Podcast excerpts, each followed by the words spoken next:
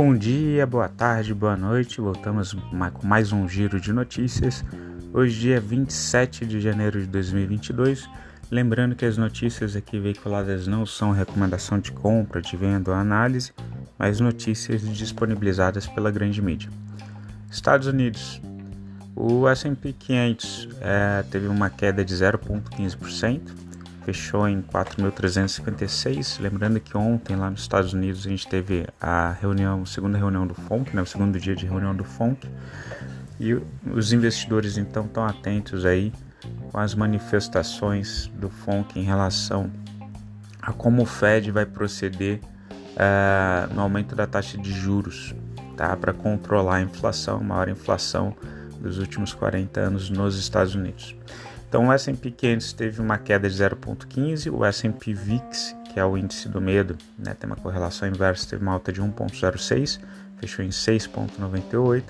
Dow Jones queda de 0,38, fechou em 34.166. A Nasdaq alta de 0,02%, é, fechou em 13.542.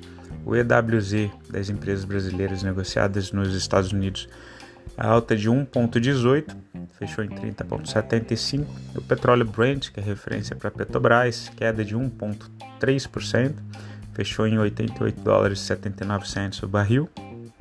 O Bitcoin continua no seu processo de recuperação depois de ter batido as casas do ali 32, 35 mil, é, mil dólares. Teve, ontem teve uma alta de 3,62%, está em 37.928 dólares.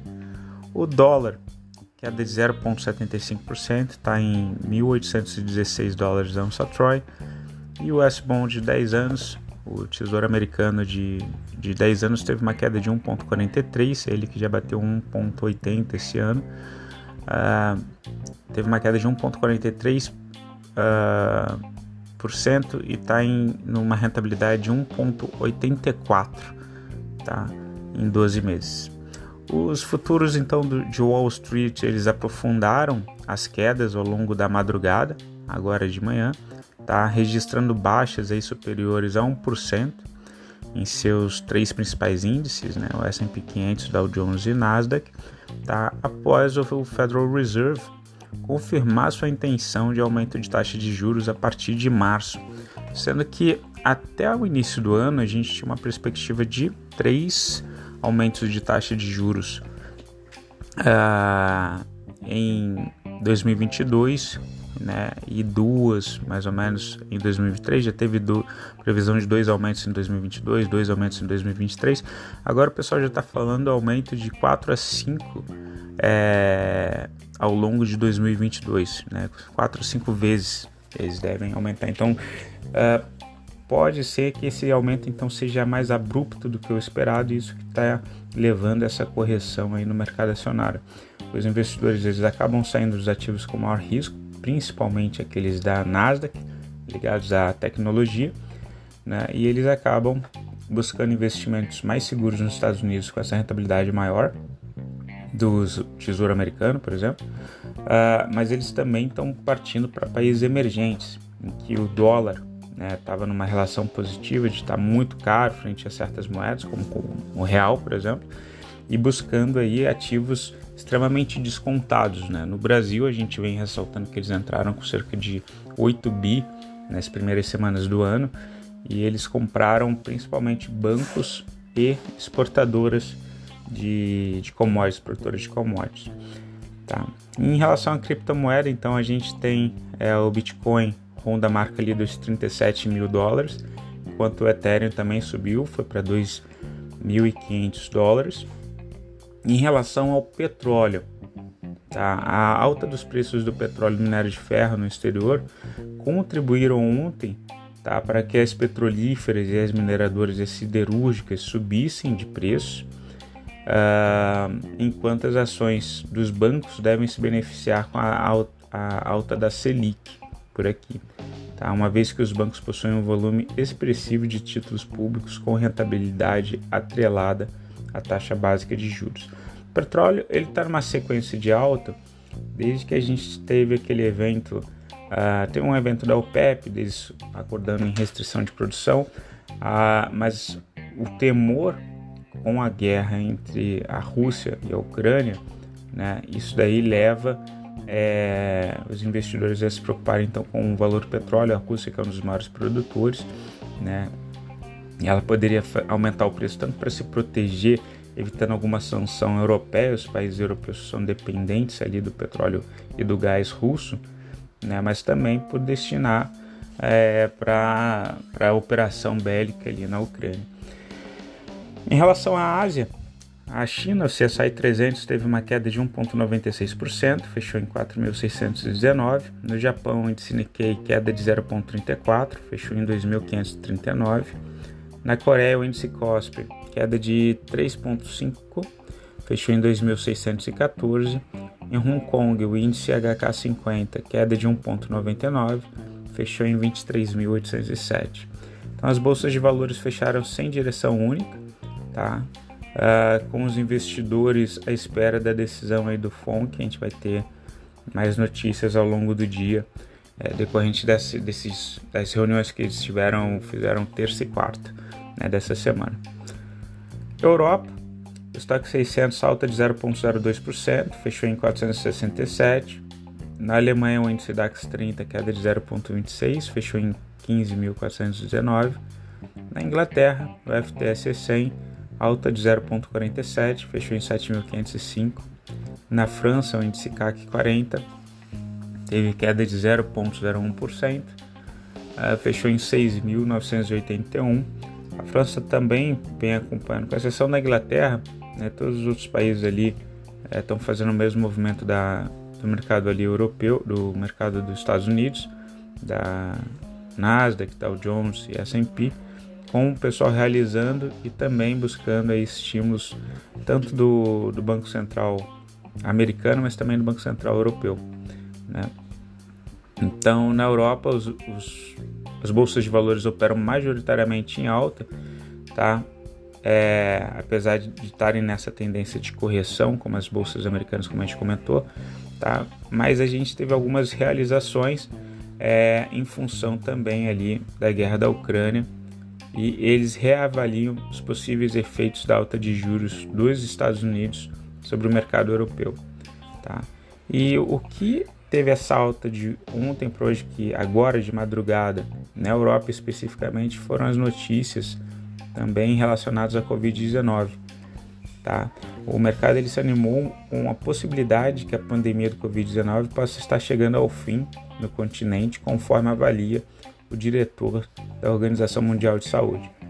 Então, num cenário, num tempo gráfico maior, segue numa correção, com exceção ali da, da, da Inglaterra, né, acompanhando o Fed e o aumento da taxa de juros por lá, animou agora de, de ontem para hoje essa questão da Covid-19. Indicadores macroeconômicos do Brasil. A gente vem destacando que o IBC BR, que é uma prévia do PIB, ele sinalizou positivamente ali em 17 de janeiro de 2022. A gente que vinha com uma contração, ele vinha caindo. Né? Em outubro caiu 0,15, em novembro 0,27, em dezembro caiu 0,40. Em janeiro ele já expandiu para 0,69, subiu 0,69 a atividade industrial. Tá? Isso é positivo. Uh, em relação à Selic, a gente está na casa de 9,25, CDI 2022 está em 9,15%, uma queda de 0,02%. O CDI 2025 ele continua abaixo do CDI 2027. Né? A gente viveu um período em que essa taxa de juros mais curta estava mais alta do que a taxa é, mais longa, né? representando justamente um temor sobre o cenário político e de incertezas dentro do Brasil.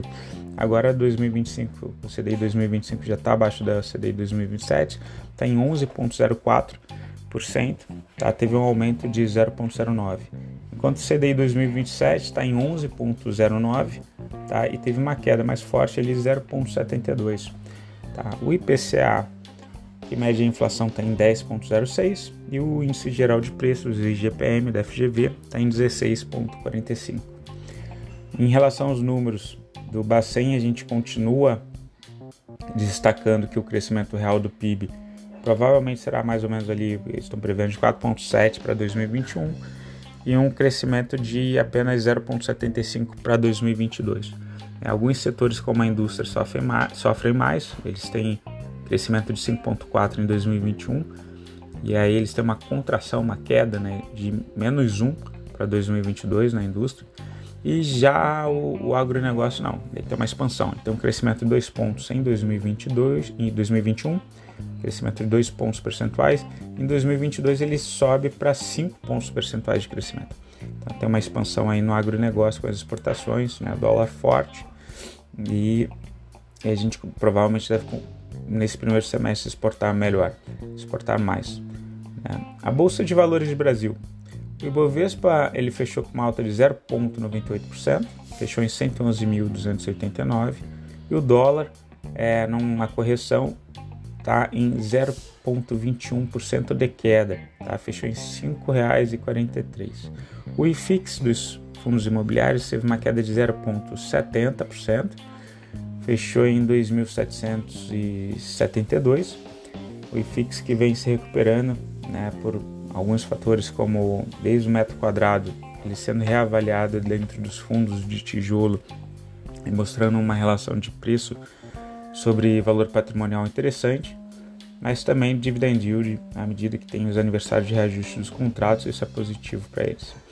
Noticiário corporativo, a gente tem a B3SA3 é, a, em relação à B3SA3, a ISH Tech e a Madeira Indústria e Comércio são as maiores as mais recentes empresas a desistirem de lançamento do IPO. Né? Em relação às commodities, o boi gordo teve uma alta de 0,53%, tá? Tá sendo negociado em R$ 341,15 arroba. O boi gordo que ele vem num processo de recuperação, passou alguns dias ali hum, sofrendo é, nesse ano, tá? No início desse ano por quê? Porque tanto começou como um, o, a União Europeia e depois os Estados Unidos, os produtores locais dessas regiões pressionando os governos a sancionarem, a, colocarem algumas barreiras contra a carne brasileira e a justificativa era de que estaria associada a, ao desmatamento. Primeiro foram os europeus, depois os americanos, até como medida para proteção do produto deles é, em suas regiões. O milho ele vem vinha num processo corretivo, né, mais forte, mas uh, com a perspectiva de uma quebra de safra, uma produção um pouco menor, o preço voltou a subir. Mas no diário teve uma queda de 1,19%, tá? Está em R$ 99,04 a saca do milho. Em relação aos estrangeiros, pelo Banco Central, continua uma posição muito é semelhante à da semana passada em relação no fluxo cambial, depois que os estrangeiros entraram com 8 bi dentro do Brasil. É, eles permaneceram basicamente nesse patamar, não teve grandes entradas e saídas via Banco Central. Tá? O que chama a atenção é a posição informada pela B3 no mini índice. Tá? No mini índice eles estão comprados em 116.457 mini contratos do índice, enquanto eles estão vendidos em 81.640 contratos do mini dólar. É, geralmente esse cenário ele mostra é, uma bolsa para cima. Vamos acompanhar, tá? Pessoal, fico por aqui. Desejo a vocês uma excelente semana. Qualquer coisa, entre em contato. Beijos, tchau, fui.